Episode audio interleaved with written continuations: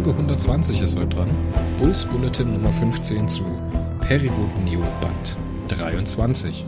Bei mir zu Gast ist der unvergleichliche Mario Staas. Hallo Mario. Hallo Mario. Äh, hallo Chris. Mario, das ist die zweite Aufnahme in unserer Session heute. Magst du trotzdem nochmal den Leuten mitteilen, wie es dir so geht? In welchem Aggregatzustand befindest du dich? Hm, das ist jetzt ein Déjà-vu für mich, weil ich habe die 23 als Solocast mit 17 Minuten Folgenlänge gerade schon gemacht, bevor wir unsere Aufnahme zu Vega äh, Nummer 6, äh, 6 gemacht haben. Ja, das ist schon wieder Podcastception hier, das ist krass. Ja, äh, aber wir werden den Solo-Podcast nicht benutzen, es sei denn, das, was ich hier jetzt äh, Grütze äh, rede, ist Grütze. also ich meine, okay, böse Zungen würden jetzt sagen, es ist immer Grütze, was ich rede. Aber ja, mir geht's gut. Ich habe noch Lust, mit Chris ein bisschen weiter zu quatschen. Er hört sich das ja auch gerne an und hat danach Blasen am Ohr. Immerhin hat er dann mal Blasen. Ja, ja, ich sag jetzt nix. Deine Freundin, die hat Blasen. Ach nee, die kann Blasen. Ach, lassen wir das? Können wir das schneiden? Nö, das lassen wir drin, alles gut. Ja. Also Mario geht's gut, wir haben Bock. Wir haben Bock auf Neo und Neo hat wieder in letzter Zeit tierisch bei mir gebrannt und das liegt mit Masse an diesem Heft. Und vor allen Dingen an dem Folgeheft, an dem Staffelfinale, wo ich mich sehr auf die Aufnahme freue. Mann, Mann, Mann, aber das ist noch eine ganze Weile hin, bis wir über Neo 24 reden. Wieder mit allen dabei. Es haben zugesagt Andi. Mario hat mir schon zugesagt. Sven ist auch mit dabei und ich bin dabei. Wir sind zu viert. Eine übelste Party.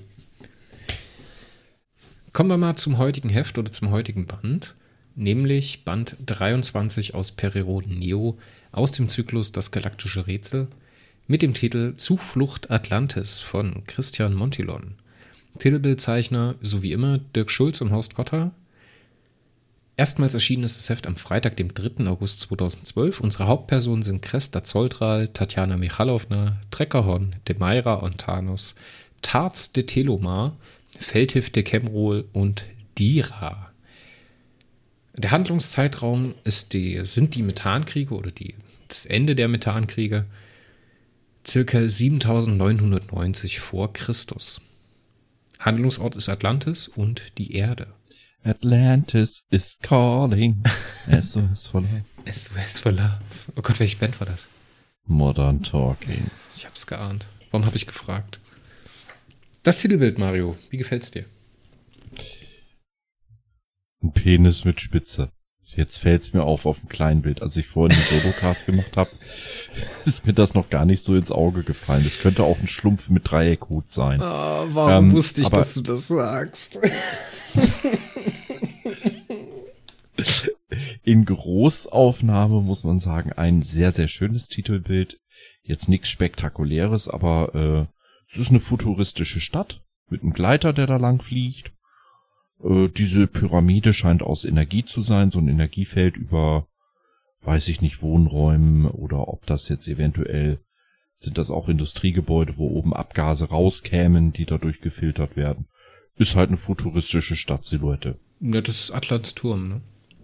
Der ist zwar im Roman ein bisschen anders geschrieben, aber die Pyramide an der Spitze, das ist Atlants Turm in, At in Atlantis. Ja, kann es auch sein. Also alles gut. Passt. Sch- Schönes Titelbild. Jetzt nichts, was mich vom Hocker reißt. Aber durchaus äh, im oberen Durchschnitt. Ich hätte ja mal spannend gefunden, wie das auf so einem Platinband ausgesehen hätte mit dem, äh, mit diesem, ja, Metallic-Look oder mit diesem, Wahrscheinlich zehnmal besser als hier auf dem normalen. ja. Also im Band 6 ist äh, Spur der Ewigkeit, da hatten wir das äh, Titelbild von Band 22 mit Tatjana Michalowna vorne drauf. Ist natürlich auch ein tolles Titelbild, aber irgendwie hätte ich das hier lieber gesehen. Oder halt das nächste, das 24er Titelbild, Welt der Ewigkeit. Hätte auch gut Hätte, gepasst. hätte Fahrradkette. Ja, mein Gott. Ja, bitte. Mario, die Handlung. Kresta, Zoltra, Treckerhorn und Tatjana Michalowna können sich an Bord der Pestkare 25 vor einer akonitischen Schlachtflotte durch eine Nottransition in Sicherheit bringen. Das Schiff strandet im Leerraum, so dass ein offener Hilferuf abgesetzt werden muss. Sie werden vor den Methans durch einen arkonidischen Flottenverband gerettet, der sie nach Larresav 3 bringt, wo sie den Untergang der Kolonie Atlantis erleben. Genau. Wir haben eine dreigeteilte Handlung. Das ist einmal der Handlungsabschnitt um Chris, Tatjana und Trecker Horn. Wir haben einmal den äh, Handlungsabschnitt um Dira, Feldhifte Kemrol auf Lasav 3 und den äh, Handlungsabschnitt um Tarz de Telomar an Bord der Tosoma 7, die halt getrennt starten im Roman und sich dann äh, auf Kapitel 7 zusteuern und in Kapitel 7 ineinander münden, um dann praktisch ins Finale einzugehen. Das finde ich ganz schön gelöst von den Kapitelaufteilungen, von der Konstruktion her. Insgesamt sind es zwölf Kapitel und äh, zusätzlich gibt es einen Prolog und Epilog. Der Prolog ist relativ äh, Standard, die Einführung von Feldhifte Kemrol auf der Erde, der ja der äh, Tato von Atlantis ist. Wie sagt man, Gouverneur, glaube ich, ne? Wäre eine passende. Obermotz. Obermotz, politische Obermotz von Atlantis. Ähm, ja, also von der Konstruktion her, von der Handlung, fand ich das ehrlich gesagt sehr beeindruckend gelungen. Und ich bin überrascht, dass der Christian Montilon das damals, also vor zehn Jahren fast, jetzt schon so gut gelöst hat. Weil ja hier und da ein paar Romane in der Erstauflage in letzter Zeit nicht ganz meinen Geschmack getroffen haben. Muss ich sagen, dass es hier echt beeindruckend war, wie er das zusammengebaut hat. Naja, er hat in diesem Roman auch etwas anders gemacht, was er sonst in den Erstauflagenromanen so nicht macht. Äh, mir ist aufgefallen, dass er hier relativ häufig kurze Sätze verwendet, während er sonst doch eher zu etwas längeren Sätzen neigt. Ja, und teilweise ist hier auch nicht so der Schalk mit drin, den er hier und da mal in der Erstauflage mit drin hat. Der hat ja hier, also der macht ja gerne mal einen Witz oder, oder eine humoröse Anspielung mehr oder weniger und das fällt mir hier raus und das ist sehr, sehr schön dringlich geschrieben. Die Stimmung kommt gut rüber, dieses Gefühl vom Untergang von Atlantis, was natürlich auch ein Bild ist, womit er spielen kann. Ne? Das finde ich ehrlich ja, gesagt gut. ganz toll. Hier wären, also da fühle ich so ein bisschen mit dem Christoph Dittert, ne? Ähm, er ist, er haut so ähnlich wie ich, während ich meine Sprüche und blöden Witze raushaue, ne?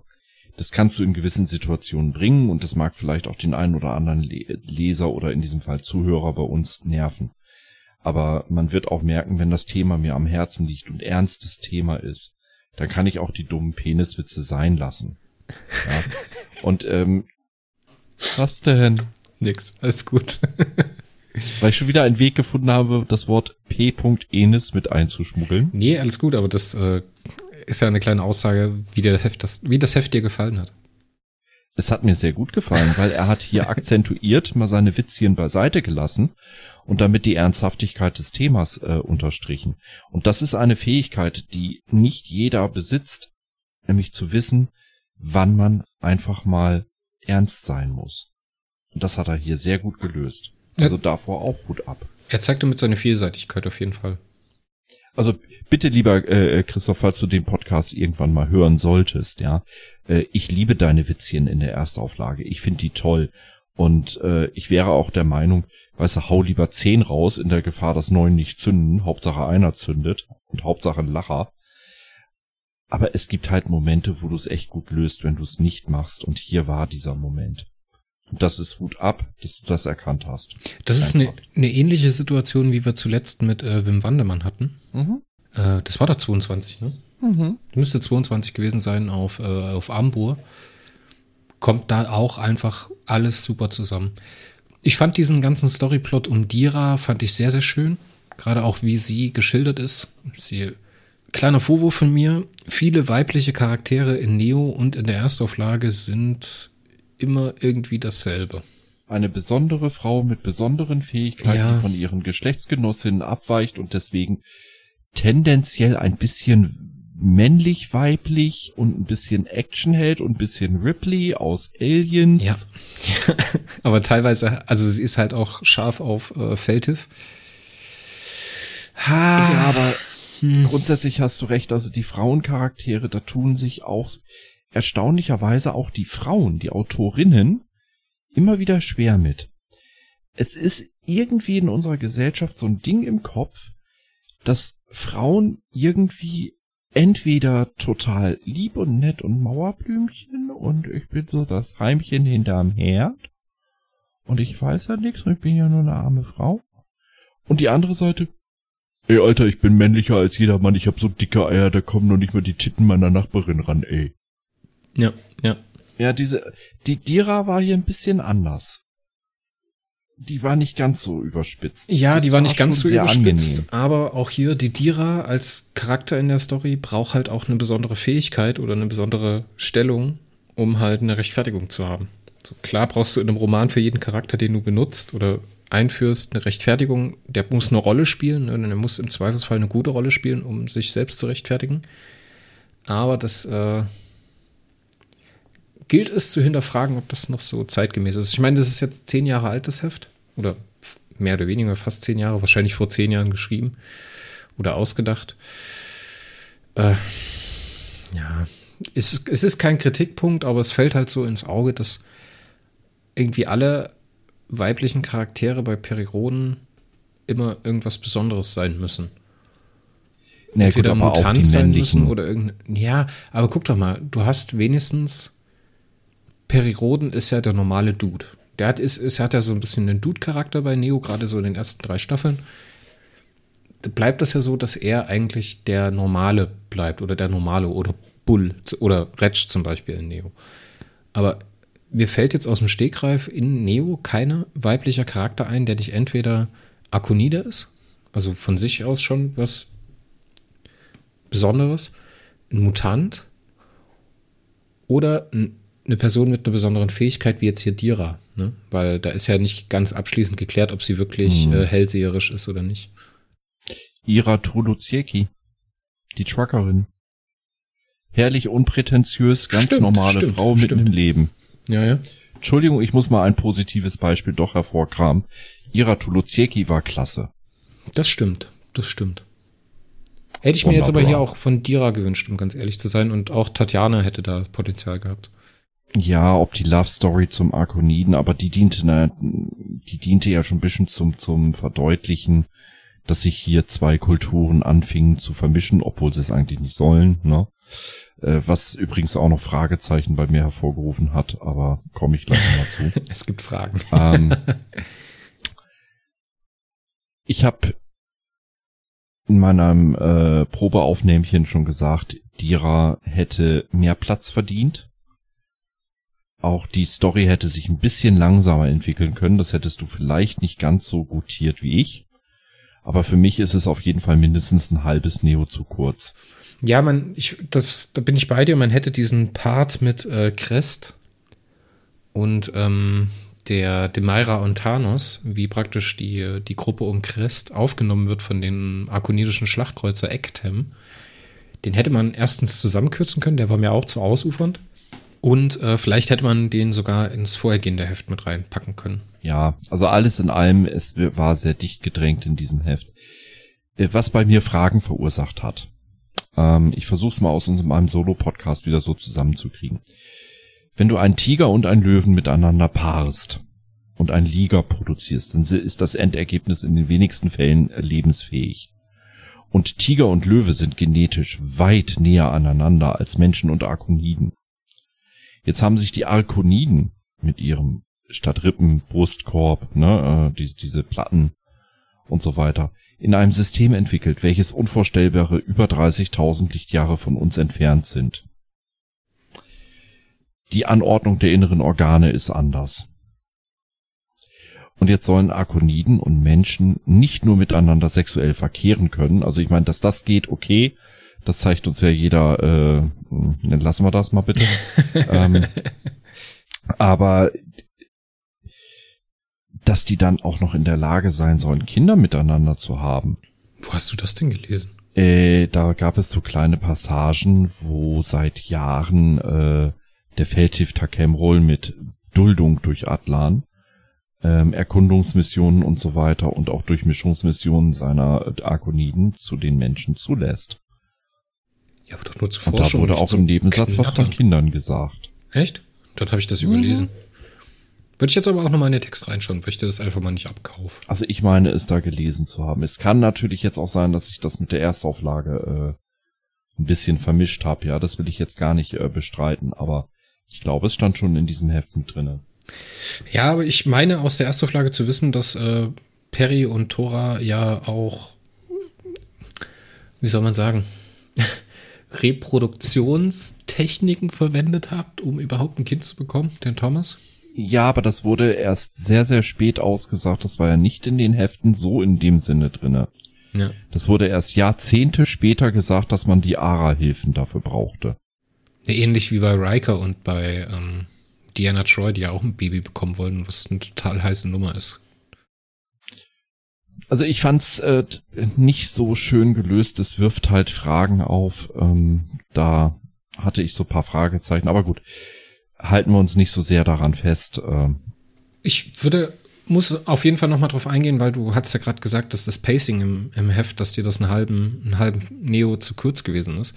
Ich fand das ehrlich gesagt eins der größten Stärken von dem ganzen Ding hier, weil es halt so diese, diese Untergangsstimmung, ne, dieses Überstürzte. Ich meine, Feldhifte Kemrol und, äh, und Dira laufen ja am Ende aus. Ne? Die Geschichte hat ja eigentlich keinen Mehrwert für die Haupthandlung. Die läuft ja einfach nur nebenbei. Die wollen halt damit irgendwas aussagen oder zeigen.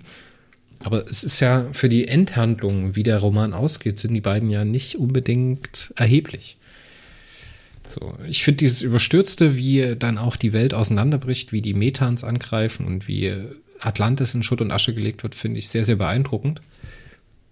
Und dieser ganze, dieser ganze Roman stolpert halt in diese Richtung, weißt du, es ist wie so ein, wie jemand, der rennt und immer wieder ins Straucheln kommt und immer weiter rennt, immer weiter rennt, immer weiter rennt.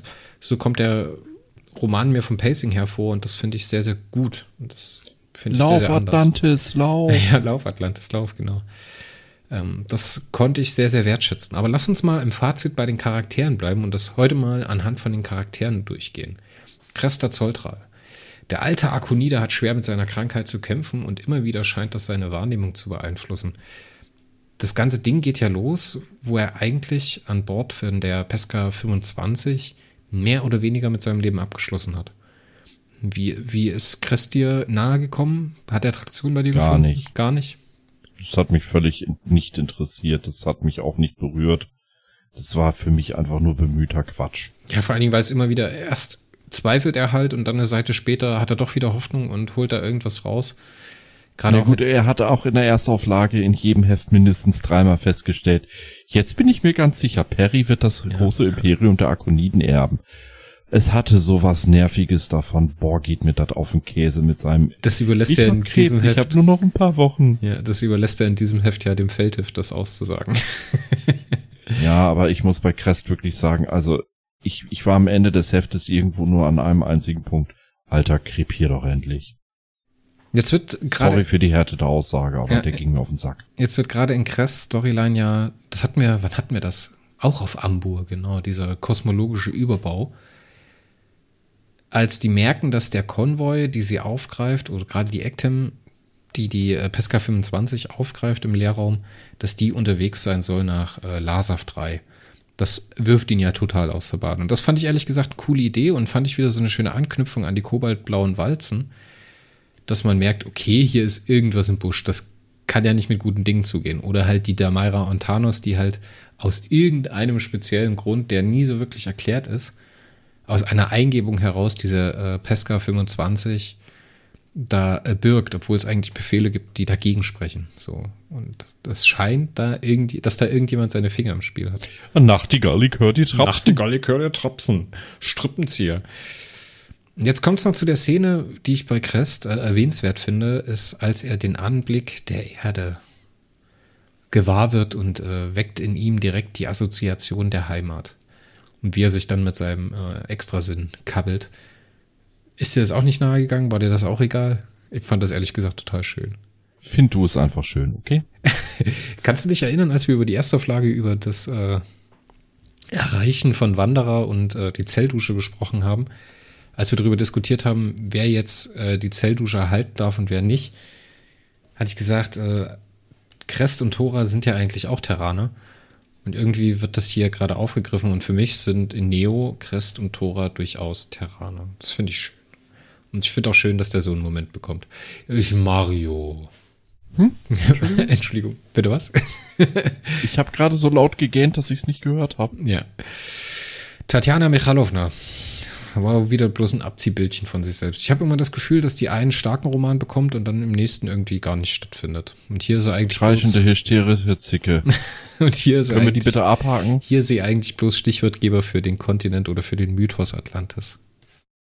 Trecker, Ja, in diesem Heft war sie kreischende hysterische Zicke. Punkt aus. Trecker Hon ähm, ist auch wieder so eine Randerscheinung, hat auch wieder keine starken Momente mit dabei. Er hadert schwer mit dem Problem seiner eingebildeten freien Entscheidung. Das äh, scheint ihn sehr mitzunehmen.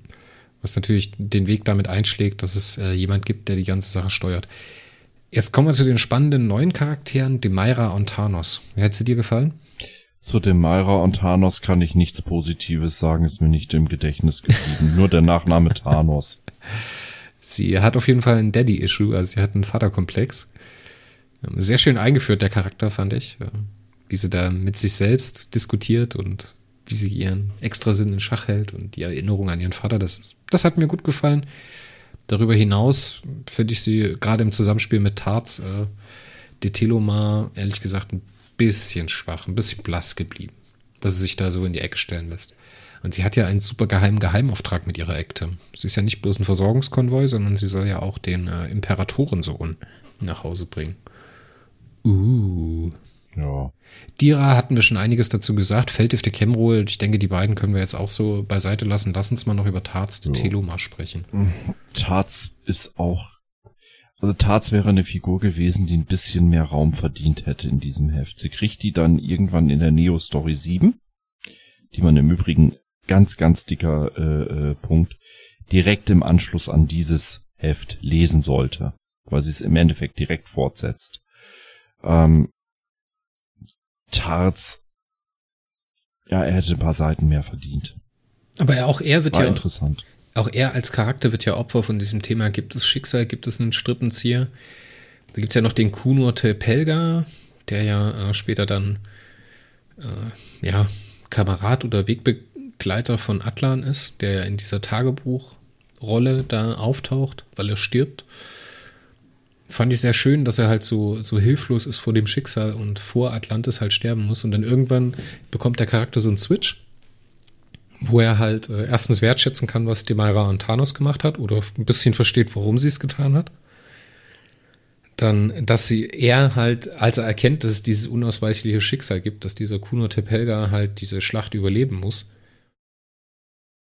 macht er so, ein, macht er so eine 180-Grad-Wendung und fängt an, dieses Schicksal mit seinem Leben zu verteidigen. Und das finde ich ehrlich gesagt einen starken Moment, der aber halt auch nicht explizit angesprochen wird, sondern da muss man halt mit dem Charakter mitgehen. Und er war für mich so die Person, die den Roman am Laufen gehalten hat. Auf eine gewisse Art und Weise. Auch wenn der halt bis zum Ende so überstürzt und hektisch bleibt, der Roman, was gut ist für mich, ist er dann halt am Ende derjenige, der es ausmacht. Und der für mich halt sympathisch ist. Weil so eine, so eine Figur hatten wir, glaube ich, in Neo bis jetzt noch nicht. Nicht in der Form, in der Stärke, nein. Was mir sehr gefallen hat insgesamt an den Figuren und dem Heft ist, äh, du hast ja den Untergang von Atlantis in der Erstauflage noch nicht gelesen. Man hat hier den Untergang von Atlantis aus der Erstauflage weitestgehend, äh, bis auf natürlich die zeitversetzten Charaktere, äh, eins zu eins kopiert. Bis auf die Feinheiten mit untergegangenen Raumschiffen, ne? Ähm, hat aber die Erzählperspektive weggeschiftet, weil im Original war es Atlant, der es aus seiner Position erzählte. Und hier erzählt es halt, äh, ja, der unabhängige, allwissende Beobachter. Und Atlan selber tritt im Roman so gar nicht auf. Und das war schön. Das war, wir nehmen das, was in der Erstauflage damals gut war, und behalten es bei. Ich habe im äh, Solo-Podcast auch schon gesagt, ähm, ein Kritikpunkt an Neo von mir ist immer mal wieder gerne, dass sich es nicht weit genug von der Erstauflage wegentwickelt. An dieser Stelle ist einer der wenigen Momente, wo ich sage, Gott sei Dank hat man sich hier sehr, sehr nah an die Erstauflage gehalten. Weil, warum soll ich etwas, das in der Erstauflage geil war, hier total entfremden und kaputt machen? Dann kann ich es doch fast eins zu eins übernehmen. Warum auch nicht? Es tut nicht weh. Und hier war es super. Super gelöst. Ich habe ein Lob ausgesprochen. Ja, ja. Im Umkehrschluss muss ich aber sagen, dass es halt ganz bewusst ein bisschen mit der Lesererwartung spielt, weil wenn du dir den Epilog später wüst und leer anschaust, ist der halt in der dritten Person erzählt und halt nicht für Atlan typisch in der ersten Person. Ja, auch das ist ein Spielen mit dem Leser und das fand ich auch toll. Was mir an dem Roman wirklich saugut gefallen hat. Wir wissen jetzt, warum die Igita da auf einem äh, Eismond ist. Wir wissen jetzt, dass die Tosoma 2 zerstört wurde. Wir wissen, dass die Tosoma an sich im Meer versenkt wurde. Das heißt, wir wissen jetzt, woher die ganzen vielen kleinen akonidischen Spuren im äh, Sol-System kommen. Bis auf die Venus-Zuflucht. Ah nee, das wissen wir auch schon, das wissen wir auch schon, entschuldige. Auch das wissen wir. Ja. Da hat Frank Borsch, gut, das war jetzt auch für ihn relativ einfach, ne? Man hat es in der Perry-Serie in den Originalen natürlich über viele Jahre entwickelt und Stück für Stück aufgebaut. Er konnte sich hier natürlich an einer fertigen Storyline bedienen. Trotzdem hat er da die Fäden richtig schön zusammengeführt und die Puzzlestücke alle eins nach dem anderen schön positioniert eingefügt. Weil ich meine, dass, dass die äh, Akoniden irgendwann mal über Lasav 3 waren, das wussten wir, ne? A, durch die Erstauflage und B halt durch die Tosoma, durch die Igita. Aber das Wie, das hat er schön eingefügt. Kannst du noch mal ganz schön kurz gemacht. zusammenfassen, warum die Igita jetzt aus diesem Gefechtsverband rausbricht und äh, Richtung, Richtung Titan fliegt? Sie rast plötzlich auf die äußeren Planeten zu, wird von einem seltsamen Energiegewitter eingehüllt, meldet die Ankunft eines Boten und wird dann über einem der Eismonde abgeschossen. Sie wurde durch das Energiegewitter und ähm, durch diesen komischen Boten, also Nacht, durch, die sie empfangen hat, angelockt. Durch S platziert dort auf der auf dem Titan. Was hier ja noch nicht so ganz ausgesagt wird, ob es S ist. Ja, aber ist, ist der Bote, ist das ähm, der Dingenskirchen, wie heißt der? Ähm, Karafesh? Nee, nee, dieses dieses Leuchtwesen, was die, was die Kids um Tiflor finden. Harno? Harno, ja. Ist das? Ist es das wirklich? Oder? Das kann es sein. Das wird nochmal aufgelöst. Ah, okay. In späteren Heften. Das nehme ich dir jetzt nicht vorweg. Okay. ja, wie gesagt, schön, dass hier alle, alle Fäden eingesammelt werden, die jetzt noch offen gelegen haben. Oder viele Fäden eingesammelt werden, die noch offen gelegen haben. Und vor allen Dingen, dass äh, schon vorm Finale so ein bisschen Tabula Rasa gemacht wird.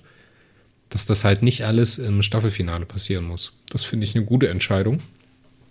Und es gibt dem Staffelfinale genug Raum, was Eigenständiges zu machen. Aber das ist ja dann mhm. Thema für den nächsten Podcast. Gleichzeitig haben sie hier aber schon neue Fässer aufgemacht, die sie erst, ich meine, wir sind hier bei Band 23, erst in den 80er Heften äh, lösen werden, ne? Ja. Hier tauchen nämlich plötzlich Kinio Soptor und Rico auf. So völlig random. Du wusstest ja gar nicht, wo die hin sind. Die sind ja auch nur durch den Transmitter. Finde ich aber eine geile Entscheidung. Also ich muss sagen, ja, dass es so spät ah, aufgelöst wird, ja, ist kacke, aber dass sie auftauchen, finde ich geil. Das Auftauchen an sich, ja. Und dann auch noch in einer Zeitlinie, wo andere durch zig Transmittersprünge erstmal hinkommen mussten, aber das Kinio so total zerstört ist, ne? Im Endeffekt katatonisch und nur mal kurz reagiert. Und Rico auch so ein bisschen am Blubbern. Ähm, es ist very strange. Und das macht natürlich Lust auf ein Geheimnis, was dahinter steckt. Und dieses Geheimnis erst 60 Hefte später zu lösen. das ist ein bisschen asozial.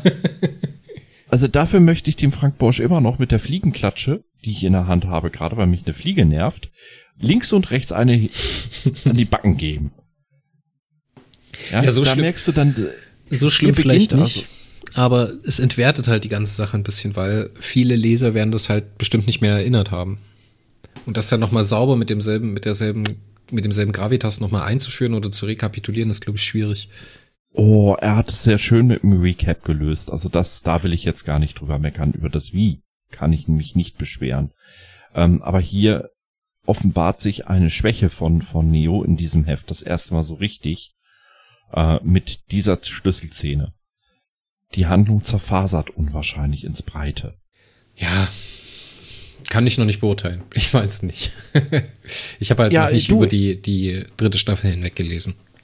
ich meine, äh, man kann jetzt über Neo sagen, was man möchte. Wir betonen immer die Stärken und wir sind ja im Großen und Ganzen mit den Heften auch sehr, sehr äh, zufrieden.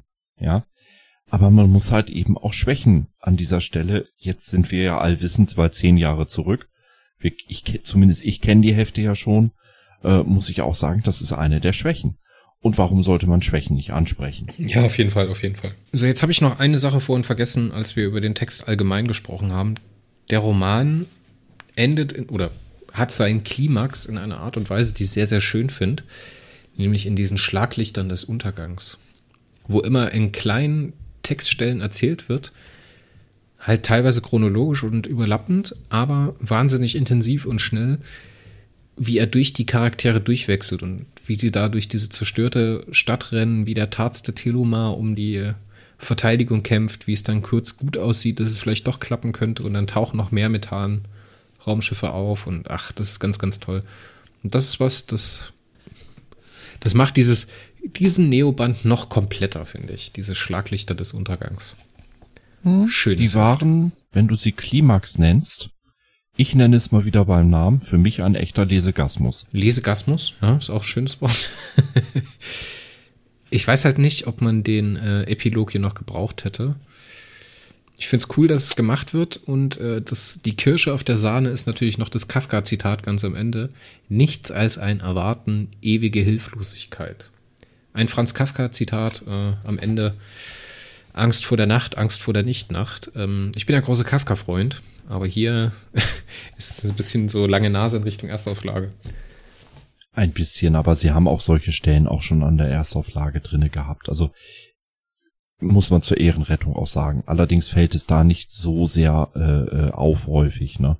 Und ich habe auch festgestellt gestern Abend, ich habe mich auch mit Lothar äh, unterhalten, meinem Fahrer, der mich mit zum Stammtisch genommen hat und zurückgefahren hat ich habe es ihm da auch schon gesagt, bei Radiofreies Erdrus, wenn ich die Kollegen, die ich irgendwie in jedem Podcast mindestens einmal unterbringen muss, keine Ahnung warum, wahrscheinlich mag ich sie, äh, feststelle, die finden natürlich noch viel mehr Feinheiten, Zitate und so weiter wie ich. Ähm, und wir überlesen trotzdem garantiert 90 Prozent der Anspielungen und Feinheiten. Ich glaube, das liegt einfach daran, dass, dass jeder Autor sehr, sehr viele Anspielungen drinne hat. Ähm, und sich denkt, okay, wenn einer den entdeckt, schön, wenn nicht, klingt zumindest für die Story gut. Ah, ich muss sagen, das ist halt auch wahnsinnig schwierig, gerade wenn du so eine Fortsetzungsromanserie hast, wo zig verschiedene Autoren halt schreiben. Klar kannst du dich so ein bisschen auf einzelne Autoren einlassen und so ein bisschen mitbekommen, wie sie ticken, ne, je nachdem, wie viel sie auch durchlassen davon, gerade auch heutzutage. Du weißt zum Beispiel, dass der eine auch äh, drei Fragezeichen schreibt oder dass der andere halt auf Star Trek steht oder so eine Sachen. Ähm, oder dass der Leo Lukas halt ein lustiger Typ ist, sucht er was aus, ne? Aber dadurch, dass halt die Autoren immer wieder durchwechseln, ist es, glaube ich, komplett unmöglich, alle Anspielungen, alle Interessen vom Autoren wirklich zu erfassen und mitzubekommen. Und das ist vielleicht auch gar nicht notwendig. Ja, ich gebe ein gutes Beispiel, warum es nicht notwendig ist. Ähm, der Neo-Band, wo äh, Crest und Manoli äh, das Action Comic 1 verticken. mit den Comic-Fans, ja. Ich meine, ich habe mich damals scheckig gelacht über diese eine Aussage. Hm, wo sind denn deine spitzen Ohren? Hm, nicht mein Franchise. ja. ja. Aber dass die Figuren, die da rumrannten, im Endeffekt die aus äh, Big Bang Theory sind, das ist völlig an mir vorbeigegangen. Das habe ich in dem Augenblick beim Lesen gar nicht wahrgenommen. Ähm, und das ist ein schönes Beispiel. Solche Anspielungen, solche Bonbons oder solche kleinen Leckerlis, ja, äh, toll, wenn sie in den Heften drinne sind, aber es zeigt mir persönlich auch, dass diese Textstelle auch funktioniert, wenn man die Anspielung nicht versteht. Und das ist wieder eine Kunst, wo viele Romane aus der Belletristik oder aus der ernstzunehmenden Science Fiction, ja, das war abwertend gemeint, ähm, häufig nicht hinkommen. Sie funktionieren nur, wenn du eine gewisse Vorbildung hast und gewisse Anspielungen verstehst. Und dann hat der Autor schlecht geschrieben. Punkt aus. Es muss auch ohne Verständnis für solche Sachen funktionieren können. Ja, ja, da hast du recht, aber es ist bisschen unrund der Vergleich, weil Perioden halt auch sehr kryptisch ist. Ne?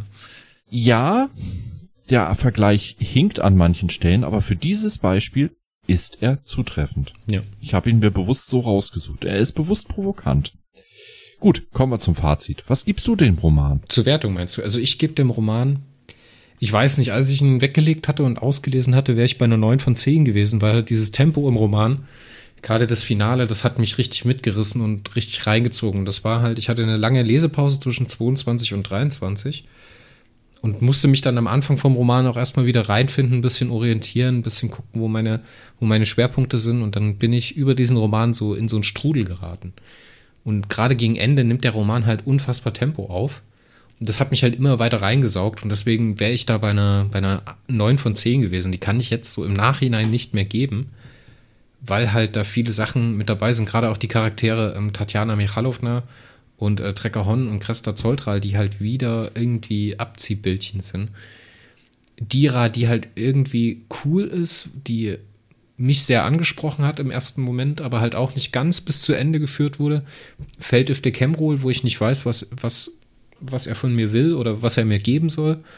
Und dass er halt am Ende überhaupt gar keine Auswirkung hat. So, ja, okay, aber warum kriegt er dann den Prolog im Roman? Tarz de Teluma im Gegensatz, den fand ich am Anfang ein bisschen zu schroff, ein bisschen zu kantig. Den kann ich jetzt im zweiten drüber nachdenken, aber halt auch nochmal wertschätzen. Am Ende lande ich bei einer schwachen 8 von 10. Entschuldigt bitte, meine Stimme löst sich ein bisschen auf. Ich habe eben gerade schon festgestellt in einer kurzen Pause, dass Chris Stimme belegter klingt äh, denn je und er ist mehr am Husten wie ich als Raucher mit meinem Raucherhusten. Heute rauche habe ich nämlich noch zweimal bisher erst nur gehustet. In zwei Stunden. Irgendwas läuft bei Chris nicht. Ja, irgendwie. Krank. Ich werde krank. Mal wieder. Dann rate doch mal, was ich dem Roman gegeben habe. Ich kann es dir gar nicht sagen. Ich, der hat für, also wenn ich jetzt deinen Geschmack so ein bisschen einschätzen soll. Echt schwierig. Entweder du bist deutlich unter meiner oder du sagst, du ziehst halt die 9 von 10. Ich glaube nicht, dass du bei der 8 von 10 landest, bei einer schwachen. Aber überrasch mich gern. Zwischen 8 und 8,5. Also eine starke 8, ja. Ja. Ja. Cool. Wir liegen sehr nah beieinander. Ich habe äh, beim allerersten Lesen vor zehn Jahren, dem Roman hätte ich wahrscheinlich auch eine neun gegeben im ersten Impuls und habe dann doch so ein paar Schwächen festgestellt. Beim zweiten Lesedurchgang hat er mich natürlich nicht mehr ganz so stark mitnehmen können. Dafür ist er ja auch nicht geschrieben. Da war ich dann so eben.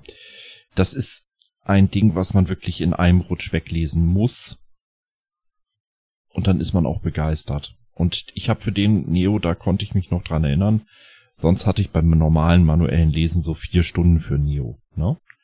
Hier hatte ich so dreieinhalb Stunden, was schon für das Neo spricht. Und den habe ich in einem Rutsch gelesen, was auch für ein Neo spricht.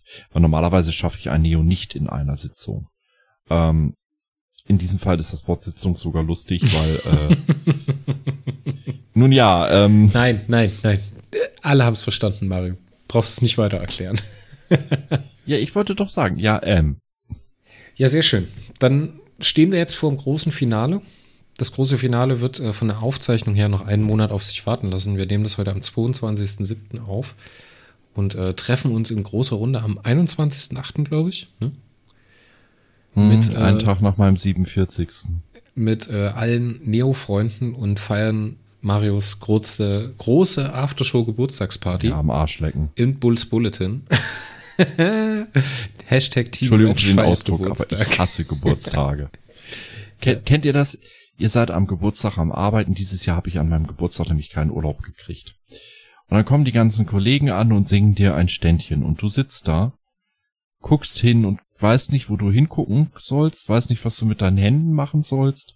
Während die da singen und denkst dir nur, kann das bitte vorbei sein? Ja, es geht Wenn du dann noch so einer bist, Lass meine ich, Ruhe. der, der überhaupt, also das Händeschütteln schon gar nicht mag. Ich mag den Körperkontakt zu anderen Menschen nicht. Und dann will dir jeder die Hände schütteln. Ich hoffe, dass ich dieses Jahr die Pandemiekarte spielen kann und wirklich einen Vorteil aus dem ganzen Scheiß ziehen kann und sagen kann, nee, bitte wegen, ne? Ja, ich glaube auch, also ich hoffe, dass dieses Händeschütteln irgendwie mal dann durch Corona vorbei ist. Ich finde, das ist ein Thema, das sollten wir uns, dem sollten wir uns entledigen. Ja, und, und dieses, ich meine, ich habe hauptsächlich nette Kolleginnen und ich mag die meisten davon. Und es gibt so ein, zwei, da ist es auch okay, wenn sie einen kurz in den Arm nehmen, ja.